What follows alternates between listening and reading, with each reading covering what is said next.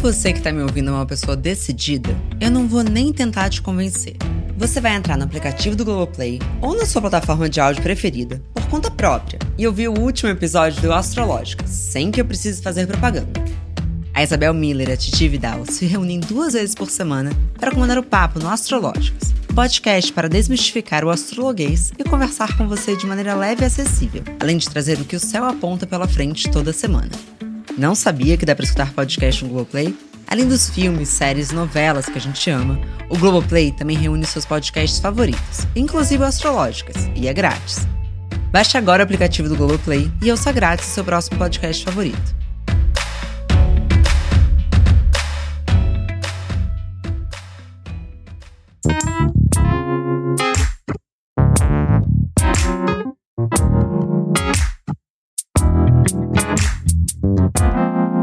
Bom dia, óbvias. Natália, bom dia, boa noite, óbvias. Queria saber de você, assim, só pra gente esquentar. Como que tá sendo ver um livro que você escreveu virar uma febre literária? Qual é a sensação? É uma surpresa. Acho que nenhum autor, autora imagina que vai acontecer isso. É, imagina. É, é, eu, eu, fui escrever, eu lembro exatamente do dia que eu tive a história de escrever, a, a ideia de escrever é, O Copo Vazio. Eu estava fazendo a pós-graduação de formação de escritores, eu queria escrever, queria escrever, e aí todo mundo já tinha um projeto, e aí eu peguei um caderninho pensei, eu tinha é, sofrido um ghost recentemente, eu não sabia que chamava ghost, eu só fui saber que existia esse termo depois que o livro já estava escrito. Uma amiga falou: Nath, isso é ghost, isso tem um nome, isso acontece, não é só com você, não é só uma história. É uma história, enfim, que é a nossa história. Várias pessoas vivem, não sabia, não sabia disso. E aí eu é, comecei a anotar os nomes, o nome, nome das personagens. A Mirella não chamava Mirella, ela chamava ela, com dois L's. Eu queria que fosse, não sei, talvez algo arquetípico, mas aí depois eu vi que não funciona, que não, que eu não queria que fosse tão explícito assim, sabe? Aí depois mudou para Mirella, até porque Mirella tem esse sentido de olhe para ela, né? De, de mirá-la, de é, vê-la. E aí, é, e a, a irmã da ela chamava Eta, porque na verdade aí, como justificar? Eu tinha que justificar o fato de que é, tinha uma personagem chamada ela. Então, o pai da Mirella é, era um apaixonado por jazz. Da Mirella, não, da ela, né? Era um apaixonado por jazz, porque aí ela, poderia ser uma homenagem a ela Fitzgerald. Então, a irmã chamaria Eta, por causa da Eta James. Mas aí isso saiu, só que aí o pai continuou, continuou apaixonado por jazz. O pai dela ainda. Então é quase como se tem pegadas das transformações que o livro foi sofrendo, assim, sabe? No livro. Acho que é, é um pouco a história do livro que tá ali também, né? As, as, mudanças que ele, que ele sofreu. Mas eu nunca imaginei que. Imagina, foi meu trabalho de conclusão é, do curso da, dessa pós-graduação, que foi maravilhosa, é, no Instituto Vera Cruz. Mas eu nunca, nunca imaginei. E foi um livro que foi recusado duas vezes. Olha que legal saber disso, né? é verdade, ele foi recusado. Na verdade, a Todavia recusou é, primeiro. Aí eu mandei para mandei uma outra editora que é, sugeriu, é, se dispôs a ler, sugeriu algumas mudanças. Aí eu fiz as mudanças. Aí eu mandei de novo. E aí falou, não, não chegou lá. E aí eu sentei, eu, com minha amiga Giovanna Madalosso, não sei se vocês conhecem ela, uma super escritora, que é roteirista. A gente sempre vai almoçar juntas. E aí a, gente ela leu de novo o livro falou: vamos, vamos pensar nisso aqui. Eu peguei um caderno, peguei várias leituras de vários amigos, leituras preciosas que eu tinha tido. Tive uma conversa séria com o livro. É, escutei o que ele estava me pedindo, assim. O que, que esse livro está me pedindo? O que, que eu posso dar para ele? E aí eu, enfim, reescrevi várias coisas, mudei várias coisas. É, eu acho que aí que a internet entrou é, mais intensamente. Antes o Pedro sumia, ele não, não orbitava. Eu não, não sei se. Não sei se vale ficar contando essas coisas do que era isso, Sweet Tokyo. A, a Giovanna Madaloso escreveu Sweet Tokyo, maravilhoso livro. É, e ela super me ajudou nessa. Ela é roteirista, né? Eu não sou, eu escrevo mais a Giovana ela, ela faz toda uma é, um, é, um, mapa do que vai ser o livro. Ou não, o, o, meu livro vai sendo, enfim, ele vai sendo construído, ele, ele acontece na hora da escrita, né? Ele não é tão planejado assim, né? Mas chegou uma hora, enfim, que eu tinha terminado, e aí eu falei, e eu soube que eu terminei porque eu sentia que eu não tinha mais o que dar pro livro. Aí era assim, ou ele vai, ou ele não vai. Aí eu não tenho, não posso mais ajudar, sabe? Assim, vai, vai pro mundo. E aí ele foi. É o processo do artista, né? Exatamente, é. Nunca termina, sempre abandona. Pois é, mas eu acho legal falar que ele foi recusado duas vezes, né? Porque as pessoas veem, assim, é, o livro que tá, enfim, é, é, repercutindo tanto e fala, nossa, é algo que aparentemente deu certo. O que, que dá certo, né? A gente, enfim, é um processo, né? É, é, é algo que inclui nãos, que inclui recusas, que, enfim, né? Começou com uma dor, né? Hoje eu agradeço muito a pessoa que sumiu, ainda bem que esse cara sumiu, né? Imagina. Senão o livro não existiria. Eu sou bem partidária disso, mas é complicado da gente não cair em nenhum lugar de qualquer positividade tóxica. Mas eu acho que tem caminhos que vão se desenhando. Eu acho que as maiores dores que eu sofri na minha vida são as que me trouxeram onde eu tô hoje. E, e eu não trocaria nem o ghosting que eu levei. Exatamente, mas eu não acho que é uma questão de é, positividade tóxica aqui, né? Não é, é aceitar tudo e eu, eu, não, não acho que é isso, eu acho que é, é se, se conciliar com a própria história, né? É, não, não é, é tudo pode, tudo é aceitável. Acho que não é, não é bem por aí. Eu acho que é, enfim, o, que fazer com, com esses meus vazios? Todos temos esses vazios, né? Não, não, não os preencheremos. É, acho que esse grande vazio que temos, e que acho que não é nem que temos, é que somos, né? Ele, ele não é preenchível. É, ele, ele constitui a gente. Então, é, eu acho que foi a partir dele que eu escrevi. Né? E, talvez, se esse livro tem alguma força, venha daí, né? Alguma, alguma verdade. Acho que, acho que vem daí. Perfeito. Bom, a gente tem essa narrativa central desse abandono que é prematuro, porque não teve como uma comunicação oficial que também chamamos de ghosting. Então, a Mirella ela sofre dor física e quem já sentiu sabe que é físico. É, e até lendo, meu corpo reconheceu e recuperou sensações. Assim, foi estranho. Quando ela começa a descrever, eu senti coisas que eu não sentia há muito tempo. A gente sabe que todo fim é um tipo de luto, mas a força de um amor não vivido é maior do que daqueles que a gente assiste aos poucos chegando ao fim? Eu acho que sim. É, uma, é, uma, é, é, é um abandono propriamente dito, né? Porque é algo que, assim, não se cumpriu. Mas ela mesma se pergunta, né? É quando uma história termina tendo se realizado, né? É, é, existe algum fim que é é, que é, é, marca de completude e não de, de incompletude, de insuficiência, né? É, não sei, é uma pergunta que não sei se tem resposta. Eu acho que e acho que a literatura ela é, é um lugar super importante para a gente olhar para esse tipo de questão, porque é um lugar em que as coisas podem ficar sem resposta, né? É, eu, é, assim, acho que acho que a, a imagem poética, as palavras é, a, a linguagem ajuda a gente a sustentar, a suportar o que na vida às vezes não dá para suportar, simplesmente porque a gente porque pode continuar poeticamente insuportável, assim. Eu, eu, por exemplo, tenho uma dificuldade de ler poesia.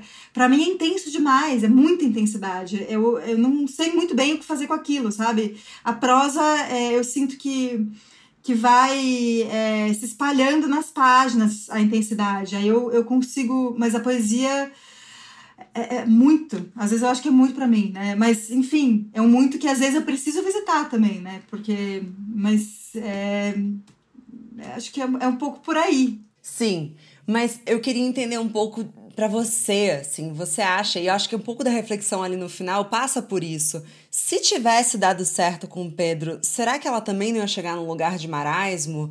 Porque muito dessas relações que a gente está vivendo tem muito da adrenalina, né? O jogo, o liga, não liga, meu Deus. E aí você tá sonhando com algo que se você tivesse, se você chegar no lugar do amor tranquilo, você sustenta ou você vai ficar entediada? Será que ela também não ia parar de ver graça no Pedro, eventualmente? É uma ótima pergunta, né? Acho que até ela, em algum momento, ela. ela... O Pedro ele não era tão legal assim, ele não era tão maravilhoso assim, ele não era. Ela, ela quase conseguiu enxergar isso. Por exemplo, um dia quando eles estavam no teatro, ela vê ele de longe E ela fala: Nossa, ele é estranho, ele é esquisito, ele anda esquisito. Mas ele vai chegando perto, ele vai chegando perto, e aí ela volta a achar ele bonito, ele, ele tá ali, né? Enfim. Mas eu acho. E aí ela fala: Vai ver, a, é, o amor é isso, ver de perto apenas, né? Como se. Mas realmente, como sustentar o amor sem. É, sem a, essa paixão. Eu acho que viver com alguém, morar. A paixão tem, tem esse quê de loucura, né? De, de patos, de, enfim, essa adrenalina, essa coisa. Viver apaixonada, a paixão plena é algo é, quase incompatível com a vida. É muito difícil. A gente não tem paz. Paixão é o oposto de paz. Completamente. Aí é tudo menos vazio, né? Ocupa tudo. E é, é difícil você até conciliar uma vida normal. O amor tranquilo dá para ter uma carreira. Não dá pra estar tá entregue no trabalho apaixonada. Me chame de romântica.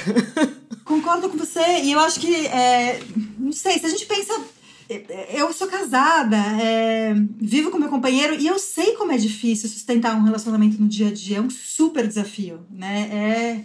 É, é assim, você conhecer uma pessoa a fundo, você lidar com, com as sombras dela, com as com as, as questões dela, você que já tem essas questões, essas questões que às vezes se potencializam e que, enfim, é, é algo, é um, é um desafio enorme. E eu acho que tá apaixonado talvez seja evolutivamente a maneira que a gente tem é, de é, bancar essa loucura que é é, tá com alguém, sabe? Depois é, é, é quase como se fosse necessário um grau de loucura para bancar e morar junto, para bancar casar, para bancar, sabe? É, porque, porque, assim, depois você fala, nossa, eu não acredito.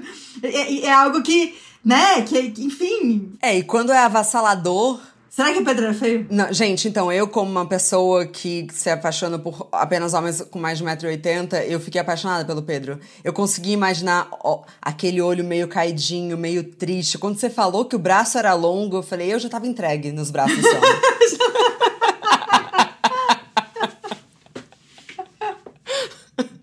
Mas cada um, cada um.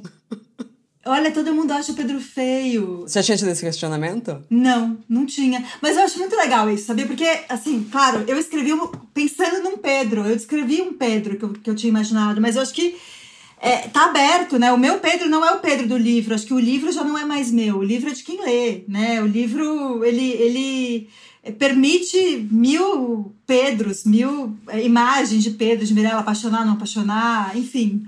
Mas é, eu acho. Ele é. Ele, eu escrevi ele que imaginando que ele fosse apaixonável mesmo, que, que era possível se apaixonar por ele. Completamente. Mas apesar de apaixonável, e até a gente falou um pouquinho sobre isso antes, ele começa a dar algumas maneiras vermelhas que a Mirella escolhe ignorar. Inclusive, de cara, quando ele chega falando do relacionamento anterior dele, ele praticamente avisa: olha só, é isso que eu faço em relações. É, e aí, em outros diálogos, ele vai dando pequenos sinais que a Mirella vai ignorando. É, eu me identifico bastante com isso. Já ah, é, essa é a realidade, mas essa é a realidade que vou que vou me iludir. Mas eu queria saber de você, será que foi tão abrupto assim, ou o amor que ela queria viver atropelou a relação que ela estava vivendo? Quanto de imaginação teve ali? Acho que assim, é, essa pergunta tem muitas respostas possíveis, né? É, uma delas é sim, inclusive tá até no livro, né? Ela, ela, ela chega a se perguntar. Porque acho que a nossa cabeça também vai por caminhos múltiplos, né? Assim como a, Mirella, a cabeça da Mirella foi, foi por caminhos múltiplos. Ela, ela pensa, dispensa, sente, interpreta de um jeito, é, vê algo que o Pedro é, demonstra e, e, enxerga como uma coisa, depois muda. Então, enfim, é, ela, ela, ela chega a dizer, né? Talvez eu tivesse numa antessala de um relacionamento achando que era a casa inteira, né? Talvez fosse só um começo mesmo. E ela achou que. Então, sim, talvez a avidez dela já montou tudo, né? Já já colocou, mas, mas ele também é, entrava nisso um pouco, ele dava pistas dúbias, né? Às vezes ele, fazia coisas estranhas. Num show, por exemplo, ele de repente sumiu, pegou, sumiu não, pegou o braço dela, vamos embora daqui, como se tivesse visto alguém que não podia ter visto, como se tivesse sido visto. Eu tenho certeza que ele encontrou uma mina que ele também estava falando em paralelo com ela. Eu tenho certeza que ele tava pelo menos começando a aquecer uma coisa com alguém e ele viu essa mina ele falou: fudeu, vou embora. Eu tenho certeza. É, dá até uma raiva. é possível, é bem provável, é bem capaz. E também outras pistas que ele dá, né? O fato de, na, na, defesa de tese, ele não, não vai na dos amigos e fala. E aí ele fala: Não, mas eu não vou me importar se ninguém for na minha. Eu sou um abandonador de pessoas mesmo. Ele, ele chega a falar isso, né? Ele, ele vai dando esses sinais. Isso! Ele verbaliza. Bom, Entrando nas perguntas aqui das nossas participantes do Clube do Livro. Ai, eu tô adorando. Gente, eu não tô vendo o chat porque senão vou ficar muito desnorteada. Mas assim, para quem está ouvindo no Bom Dia Óbvios, assim, o chat está muito agitado. Vem pro clube. André de Jesus perguntou: O motivo do sumiço do Pedro fica por conta da nossa imaginação.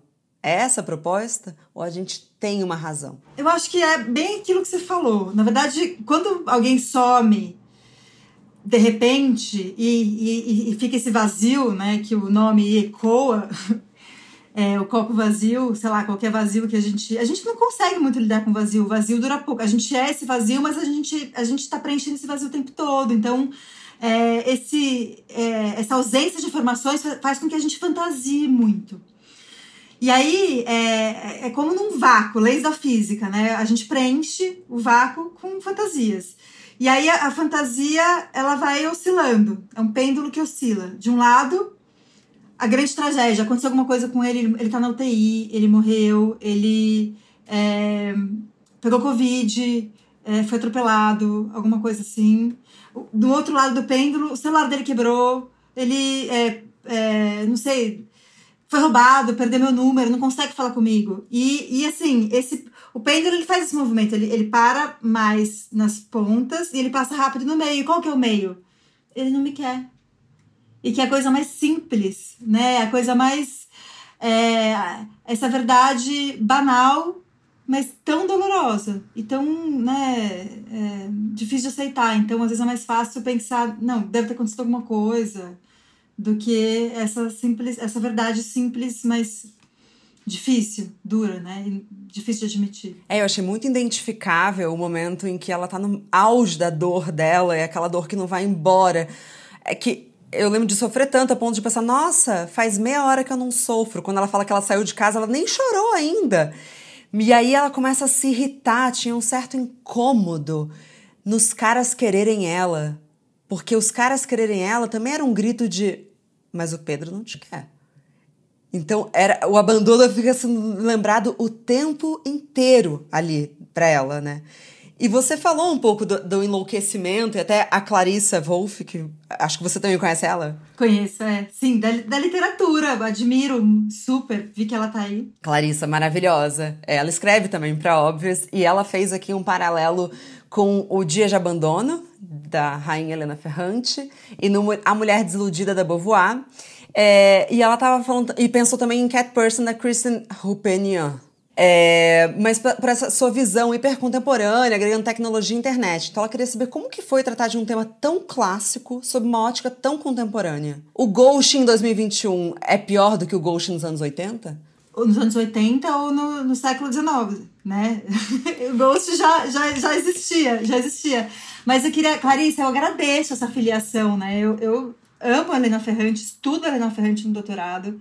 É, li, é, por coincidência, em seguida, A Mulher Desiludida e Dia de Abandono. Então, colocar copo vazio nessa filiação é uma enorme alegria para mim, assim. Não foi uma influência direta, porque quando eu li eu já tinha começado a escrever o livro, né? Mas, claro que é, ele entra, essas leituras entram de algum jeito, sempre entram. Mas enfim, acho que. E o Cat Person também. Porque quando eu li o Cat Person, eu, eu falei, é esse tipo de detalhe que eu quero colocar. Porque o tipo de detalhe do Cat Person é muito sagaz.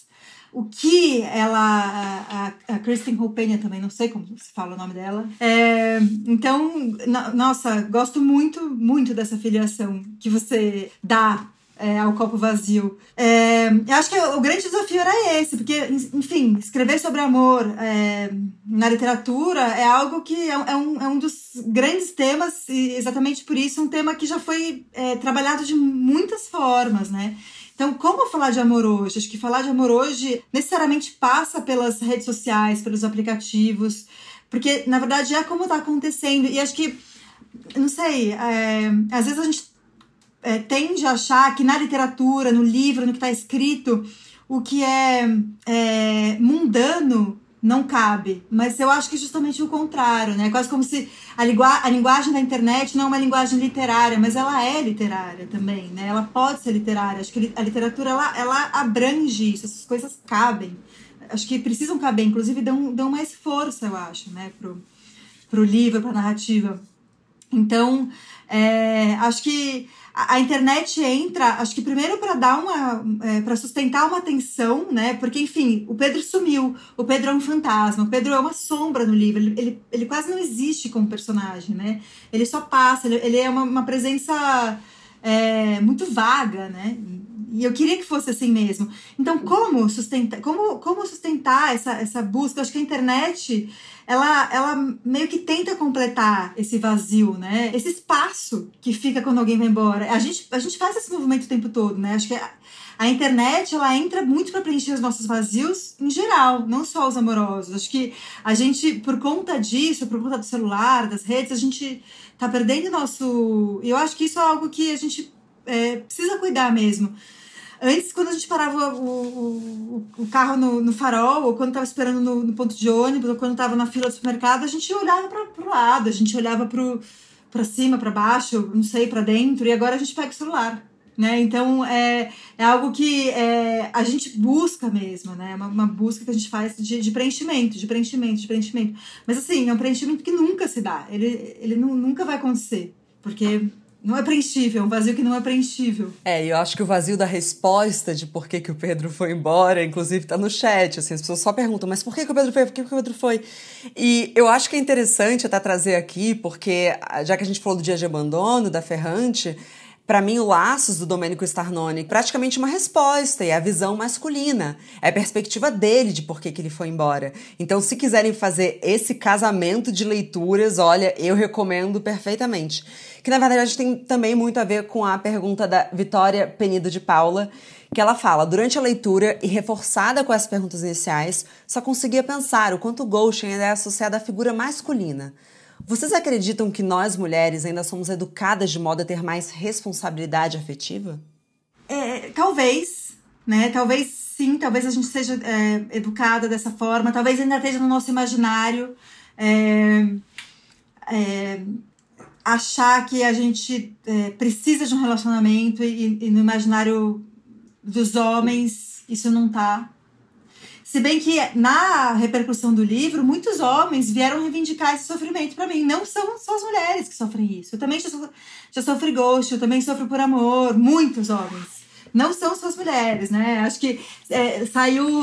É, eu não lembro em que. É, periódico, saiu Mulheres Independentes também sofrem por amor. Aí um monte de homem comentando, os homens também, os homens também sofrem, a gente também sofre, a gente também.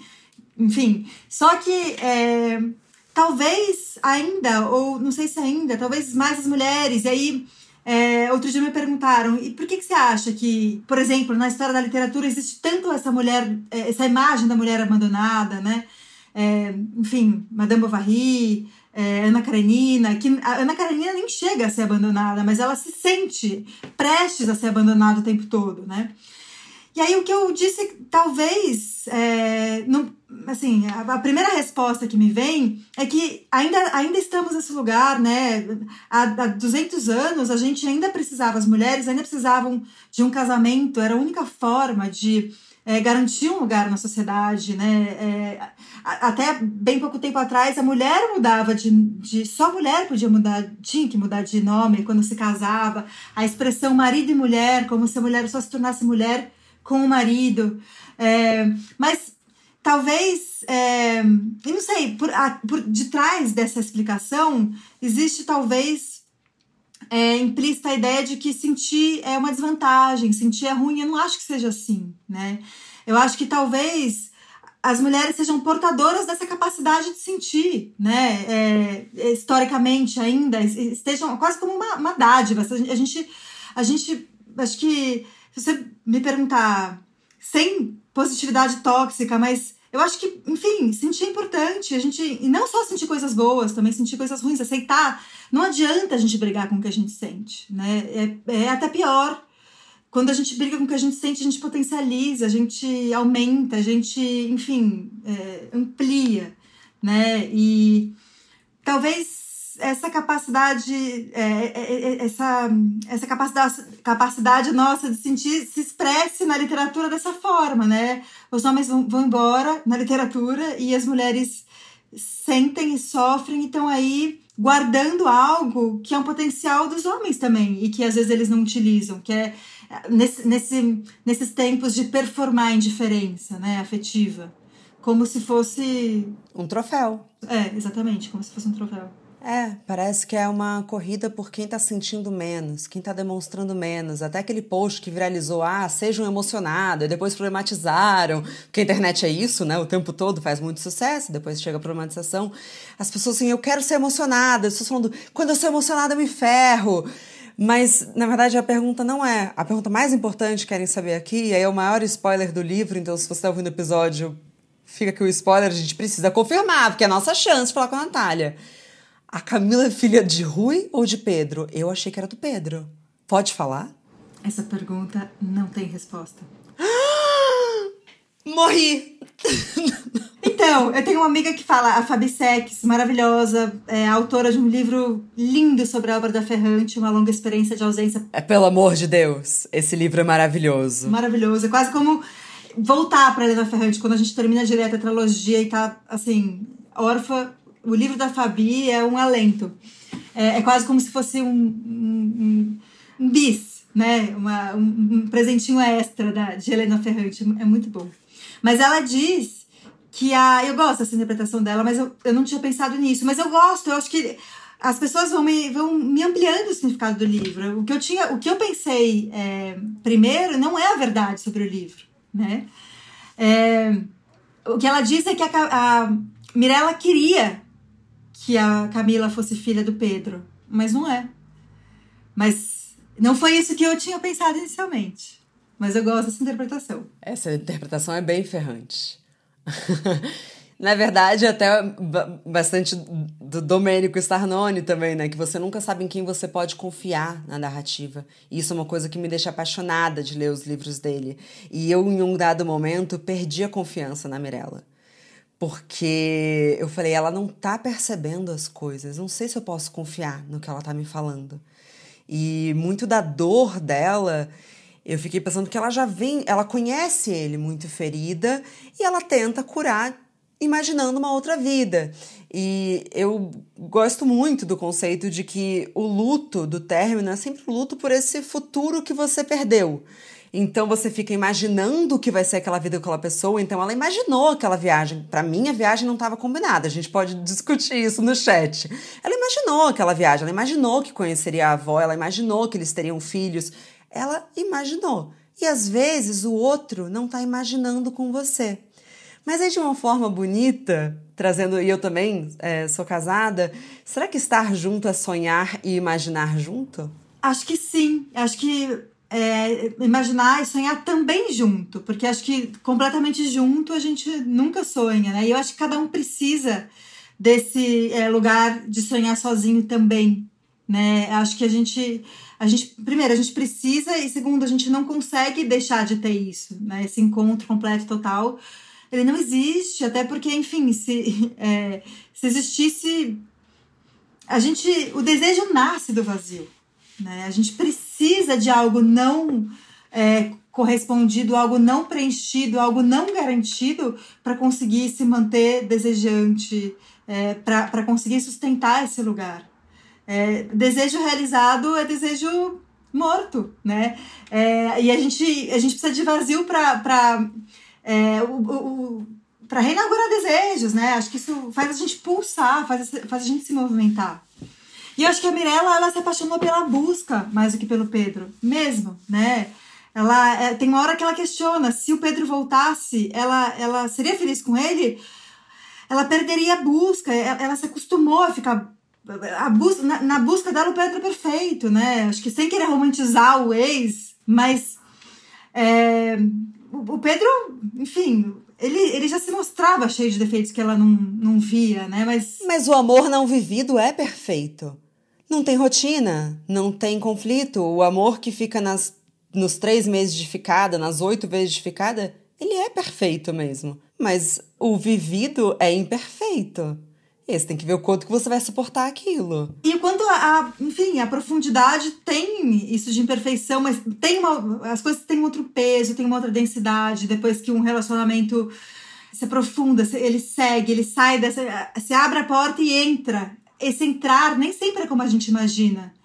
E, enfim, é, o que na vida é como a gente imagina, né? Quase nada. Né? E, mas eu não acho que por isso a gente tem que deixar de sonhar, porque é, ou, ou, imaginar, ou enfim, querer, porque isso direciona a gente. Nem que a gente depois mude de desejo, de sonho, de querer, é, a gente a gente se colocou em movimento por causa daquilo, né? Eu acho que esse, esse movimentar-se é importante, né? E eu acho que a literatura é importante também por isso, porque a ficção, né? A ficção, ela, enfim, ela fala coisas que não aconteceram, mas que poderiam ter acontecido, mas é, é, quase como se fosse um exercício da nossa capacidade de sonhar. E a gente que está vivendo nesse mundo tão difícil, tão terrível, tão. Não acho que é escapismo, eu não acho que é, é fuga. Eu acho que quando a gente lê, a gente não está fugindo da gente, a gente está levando a gente para um outro lugar. E a gente volta mais forte. Né? É, a gente, a gente exercita, a gente exercita é, fazer um exercício de imaginação, um exercício de. É, não sei, de, de, imaginar outra realidade, né? Quando a realidade está tão terrível, né? E, enfim, hoje vivemos um tempo muito difícil. Acho que a gente precisa da ficção por isso. A gente precisa de Sally Rooney, a gente precisa de Helena Ferrante, a gente precisa de Toni Morrison, a gente precisa de é, Jamaica Kincaid, um monte de autoras e autores que que nos amparam. E eu não acho que a fuga da é, minha mãe me dizia Natália você foge para literatura. Eu acho que ela ela tinha um pouco de razão nisso talvez fosse uma fuga mas eu não acho que seja uma fuga eu acho que a gente se leva junto eu acho que a gente volta mais forte da literatura eu acho que eu fujo, mas eu gosto dessa fuga. Preciso da fuga literária. Eu visito mundos, eu amo a ideia de eu respirar e eu estar tá em Nápoles. Se alguém me interrompe no meio de uma leitura, eu sou um senhor em Nápoles que acabou que acabou de se divorciar, entendeu? Então, você se colocar na pele do outro, você reviver desejos, é, também é muito maravilhoso como toda história vai trazer histórias suas e você vai revivendo aquilo. Então é lindo quando você, como você vai descrevendo a cidade de São Paulo e a gente conhece, a gente é familiarizada com a sensação de essa rua é minha, esse cheiro é nosso. E até muito dessa imaginação, desses valores do, e do desejo que acontece também na falta, muito da libido dizem que é, é, implacável quando você vê uma mulher dando em cima do seu marido depois de estar numa relação muito muito longa para reviver uma libido, que você volta a ver o outro como um ser desejante, né? Desejado, desejabilíssimo, completamente, né? E, e, e com risco de perder, né? O quanto isso realmente acende desejo, né? Várias pessoas têm desejos, fantasias sexuais né, do parceiro ou parceira com outro, com outra, né, como se, enfim, o, o estar em risco do esse amor garantido, né, como se isso realmente matasse o desejo, né, a gente precisa desse risco, né, colocar o desejo em risco, acho que a fantasia vai para onde ela quiser, né. Perfeito. Nath, mais uma pergunta agora da Letícia Araújo. Ela diz: Você acredita mesmo que alguém passa a vida inteira apaixonada por uma pessoa? E não tem chance de apaixonar e entregar novamente para uma nova paixão, como o pai do filho dela? A pergunta final a gente já não sabe, mas acho que o restante dá para responder. Ah, eu não acho. Eu acho que a gente se apaixona por várias pessoas. Acho que é, eu, pelo menos, conto a história da minha vida para mim mesma muito através das minhas paixões ao longo do tempo, assim, né? Acho que é uma grande capacidade, né? E, e gente, se apaixonar é uma delícia, né? É, é, é, horrível ao mesmo tempo, é, é insuportável, mas é maravilhoso. É, é porque, assim, é, é se sentir muito vivo. Tanto que algumas pessoas não conseguem sair disso, né? Não conseguem ir para o segundo estágio, né? Depois da paixão e depois da paixão, né? Porque realmente é esse insuportável, maravilhoso, vivo, é, pulsante, em carne viva, né? É o, é o ápice de si mesmo, né? A gente fica, enfim, pele boa, brilhante, relu reluzente, é, mas o dia a dia não é assim, enfim, e tudo bem também, né? A paixão pode ser por outras coisas, né? Pode ir, pode ir para outros lugares. Acho que ela, ela transita também. E depois pode voltar para a mesma pessoa, né?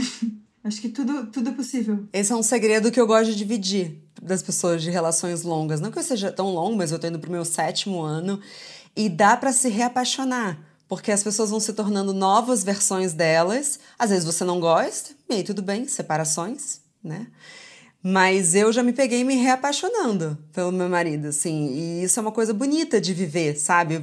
Então é um pouco dessa montanha russa, assim, de que vai, volta.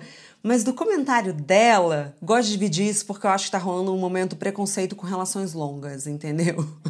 Eu não acho que a Mirella pegou o Pedro de amor da vida. Eu acho que ela ficou obcecada com e se. E se tivesse a dança? E se? Porque eu não acho, assim, não é amor aquilo. O amor é diferente. É, eu também acho que não, não era amor. É, foi uma paixão, mas foi uma paixão. Eu acho que a gente também inventa paixões. É, a gente às vezes é, sente, às vezes a gente inventa que sente, de repente tá sentindo o que a gente inventou. É, e, e, a gente gosta, é um exercício bom inventar também, né? E, e, e, às vezes a gente perde, não sei, o controle e, e não é de agora, viu? Eu não sei se, se o ser humano muda tanto assim, porque eu estava lendo Em Busca do Tempo Perdido outro dia, um livro que tem 100 anos, mais de 100 anos. E tem um personagem lá, o Swan, que ele se apaixona, é, ele se apaixona muito perdidamente por uma mulher, Odete, que nem era muito tipo dele. E no começo foi meio que um esforço, foi quase uma invenção, assim. E de repente ele se apaixonou. E ele ficava meio bravo até porque ele... Como ele se apaixonou por essa pessoa que nem era o tipo dele, né? É, eu acho incrível a literatura. Eu gosto de ler literatura antiga, assim, porque eu acho muito gostoso perceber que a gente não muda, que passa 100 anos, passa 200 anos, a gente não muda. Esse é Em Busca do Tempo Perdido, do Marcel Proust. Mas, por exemplo, a primeira vez que eu, que eu li é, Jane Austen, eu já tinha escrito Copo Vazio, ele não tinha sido publicado ali ainda, o Razão e Sensibilidade, não sei quem de vocês já leu, mas ali tem um ghosting. E foi muito engraçado, porque quando eu eu li Razão e Sensibilidade, eu tava amando, amando, e de repente a Marianne, que é uma personagem, a irmã da, da, da protagonista, as duas são muito importantes. É, ela, ela, imagina, 200 anos atrás, ela conhece o cara, tá passando perto da casa dela, pé começa a chover, ela cai, torce o pé e de repente aparece um homem maravilhoso no meio da chuva, leva ela nos braços para casa e ela se apaixona perdidamente por esse cara que chama Willoughby. E aí ele começa a ir todos os dias na casa dela, fazer a, a corte como era naquela época. E, e, fica muito, ela fica perdidamente apaixonada e ele aparentemente também estava apaixonado. Ele dava todos os sinais e todo mundo via, todo mundo concordava, era óbvio que eles iam se casar e de repente ele some sem dar explicações. Ele muda de cidade, não tinha internet naquela época. E ela ficava esperando carta, e ficava esperando carta, e ficava esperando carta, e a carta não chegava, e não chegava, não chegava. E eu falei, meu Deus, é o mesmo sentimento que eu escrevi há 200 anos, isso já existia. E eu acho lindo poder ver isso na literatura, né? E aí, é, e eu falei, nossa, eu quero colocar uma homenagem a, a esse, uma referência, eu quero, eu quero me filiar a Jane Austen também, eu quero colocar uma homenagem a esse livro no meu livro. E aí, quando eu me dei conta, eu segui a leitura, a homenagem já estava lá a gente, eu escrevi uma cena que já tinha no Razão e Sensibilidade, que é a cena da Marianne é, e é uma cena muito significativa. Ela queria gritar e abafou o grito na almofada, como se ela tivesse é uma dor que ela ela queria externar, ela queria gritar, ela queria gritar, mas como se ela não pudesse gritar essa dor. E isso ao longo dos séculos, assim, né? A Marianne e a Mirella, e eu, e eu escrevi a mesma cena. 200 anos depois. E eu acho que isso diz tanto da gente, né? Da, da, mulher. A mulher que não pode sofrer, a mulher que não pode. É, é ela é a louca se ela, se ela manifesta sentimentos, se ela grita, se ela grita dessa dor de amor. Mas enfim, mas o sentimento estava inteiro ali. É, e foi muito, é, muito impressionante para mim perceber que a cena já estava lá, sabe? Uau! Bom, Vamos para perguntas um pouco mais. É, não, quem escuta o podcast já citei uma cena da minha vida em que eu tentei arrancar meu cabelo, né? Então, assim, é, parece. Você quer tirar aquilo de você, né? Não, você não sabe como. Então, abafa na almofada, puxa, grita. Eu acho que tem muito daquilo assim, como é que eu vou exorcizar isso de mim? Que é uma dor é insuportável. É, e ela é física mesmo, ela melhora com analgésico, ela é física. Então, essa informação é genial. Não, gente, não tô prescrevendo, tá? É, estou dizendo que tem estudos que, que, que falam. Natália, Natália é escritora aqui, não é Natália psiquiatra, tá bom? é, não tô prescrevendo analgésico para ruptura amorosa, mas é, é uma dor, enfim, há estudos que mostram que é uma dor tão física que chega a melhorar com analgésico, né? Como se fosse uma dor, assim, de dente, de um pedaço, um pedaço que nos foi arrancado, né? Quase como, como isso. Genial. Eu, eu queria, queria ter ouvido isso há sete anos. Nath, tem algumas perguntas um pouco mais técnicas sobre o livro aqui. É, Amanda Trabulsi. Trabulsi. Perdão se eu tiver é, falado errado, tá, Amanda? Natália, o Pedro e a Mirella são personagens inspirados em pessoas que passaram pela sua vida? Na verdade, assim, acho que tudo que a gente escreve é, atravessa a gente de alguma forma. Né? É, claro que nem, nem toda escrita, nem toda ficção é autobiográfica ou biográfica, né? mas alguma coisa tem que é, atravessar. O livro surgiu de uma experiência pessoal, ele, ele, ele era uma semente autobiográfica que se transformou numa árvore ficcional, mas existiu um Pedro na minha vida que não se chama Pedro, né? É... E é engraçado, eu tinha vergonha de admitir isso. A primeira entrevista que eu dei sobre o livro, eu é, não queria dizer, eu, eu, eu me defendia, eu tava super defendida. Primeiro, assim, porque eu também sou psiquiatra, porque eu tinha medo de me expor, de expor minha vida. Segundo, porque, enfim, eu não queria que é, o livro fosse lido como autobiográfico, porque realmente ele não é, ele é uma ficção. Mas essa dor é, que a Mirella sentiu, um dia eu senti, né? Então, é, ela fez, ela, ela agiu diferente do que eu agi é, diante da dor, mas enfim, as possibilidades são múltiplas, né? Então a Mirella, é, ela é um pouco do que eu vivi, um pouco do, do que eu escutei na minha escuta clínica, um pouco do que eu li, um pouco do que eu escutei das minhas amigas, é, né, era uma construção é, assim feita de vários, vários pedacinhos assim. E o Pedro é, acho que o Pedro é mais baseado no, no Pedro que não se chama Pedro real. Demais. Bom algumas pessoas aqui Laura Rafaela todas muito curiosas sobre o título Copo Vazio. Você pode contar um pouco? Claro com prazer. O livro é feito de fragmentos temporais né? O hoje antes depois que eu acho que é, eles espelham o fragmento, a fragmentação da Mirella, né, que se vê estilhaçada depois desse abandono, e também acho que a fragmentação do nosso tempo, a gente vive num tempo de recortes, de fragmentos, né, de, enfim, é, de imagens, de muitas imagens que nem sempre, nem sempre se encaixam perfeitamente. É, e antes tinha um aqui, tinha uma instância é, que era aqui, que era, que era espacial, que não era temporal. Isso, isso ainda está no livro de alguma forma, porque São Paulo é muito presente, né? Mas ele. É, é, esse, esse, essa parte, o aqui, tinha um, um mendigo. O personagem era um mendigo. E, e, o livro chamava Eu Não Gosto do Cheiro dele, porque remetia a, a, a essa personagem que acabou saindo. E, enfim, por, por razões editoriais, e depois nessa minha conversa com o livro, né, o que eu posso dar para o livro, o que ele está me pedindo, eu vi que realmente era melhor tirar essa parte. Essa personagem ainda tá, né? Tem uma passagem. A Mirella, quando tá andando na rua, uma hora ela passa por esse personagem. Ele é um, um, um homem dormindo na rua, ele, ele, ele tá ali ainda. Mas aí, quando eu terminei a minha formação de escritores no, no Veracruz, teve uma banca. E aí, uma das pessoas dessa banca é, o Fabrício Corsaletti, que é um escritor maravilhoso também. E aí ele sugeriu, Natália, é, muda esse nome. Ele, ele sugeriu, é, é, um livro que tinha mais músicas ainda do que tem. Inclusive, tem uma, uma playlist na, no, no Spotify da Todavia do livro. É, e tem algumas que acabaram saindo na edição. Então tem mais músicas do que as que eu cito, né? E aí ele falou assim: procura uma música do Gil, do Gilberto Gil, porque tem a música Ela que entra no momento que ela tá dançando, e que ela, ele falou: essa música, essa música ela entra tão bem, procura uma música do Gil. E aí eu fui procurar, escutei Copo Vazio, não sei quem já escutou Copo Vazio, que na verdade é do Chico Buarque. É, eu, eu escutei pela primeira vez é, na voz do Gilberto Gil, são dois compositores e, e, intérpretes que eu amo. E quando eu escutei, eu falei, é isso, é exatamente isso, porque depois vocês escutam.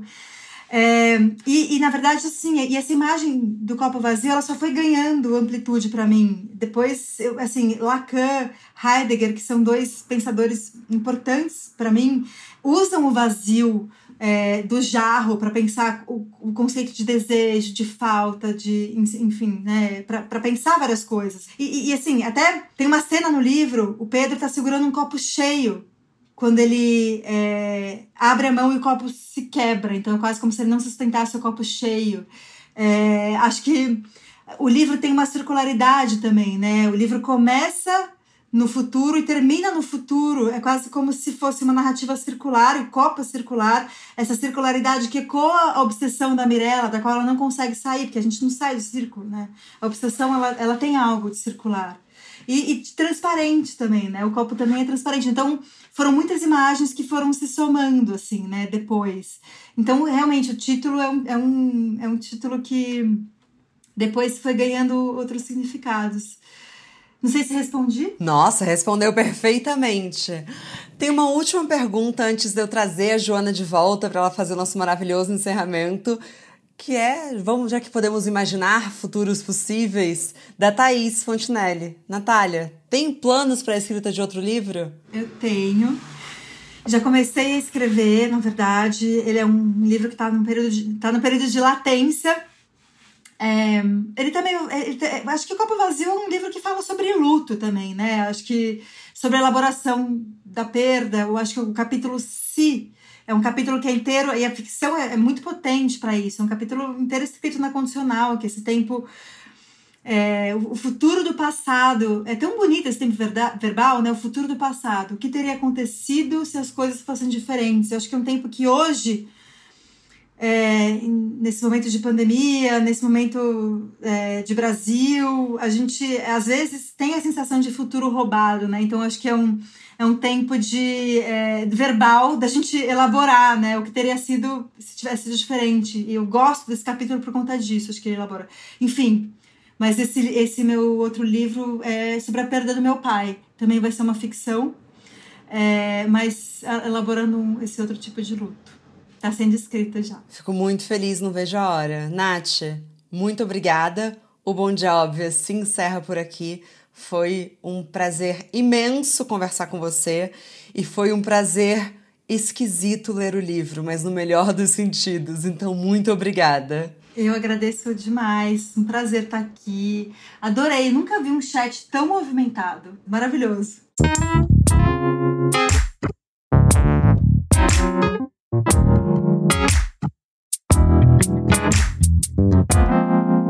Muito obrigada também a você que nos escutou até aqui. Mas a nossa conversa não tem fim. Continuamos semanalmente na nossa newsletter, que você pode se inscrever no www.obvious.cc, no Instagram, arroba e com comentários e sugestões sempre com carinho, no bomdia.obvious.cc. Bom dia, óbvias!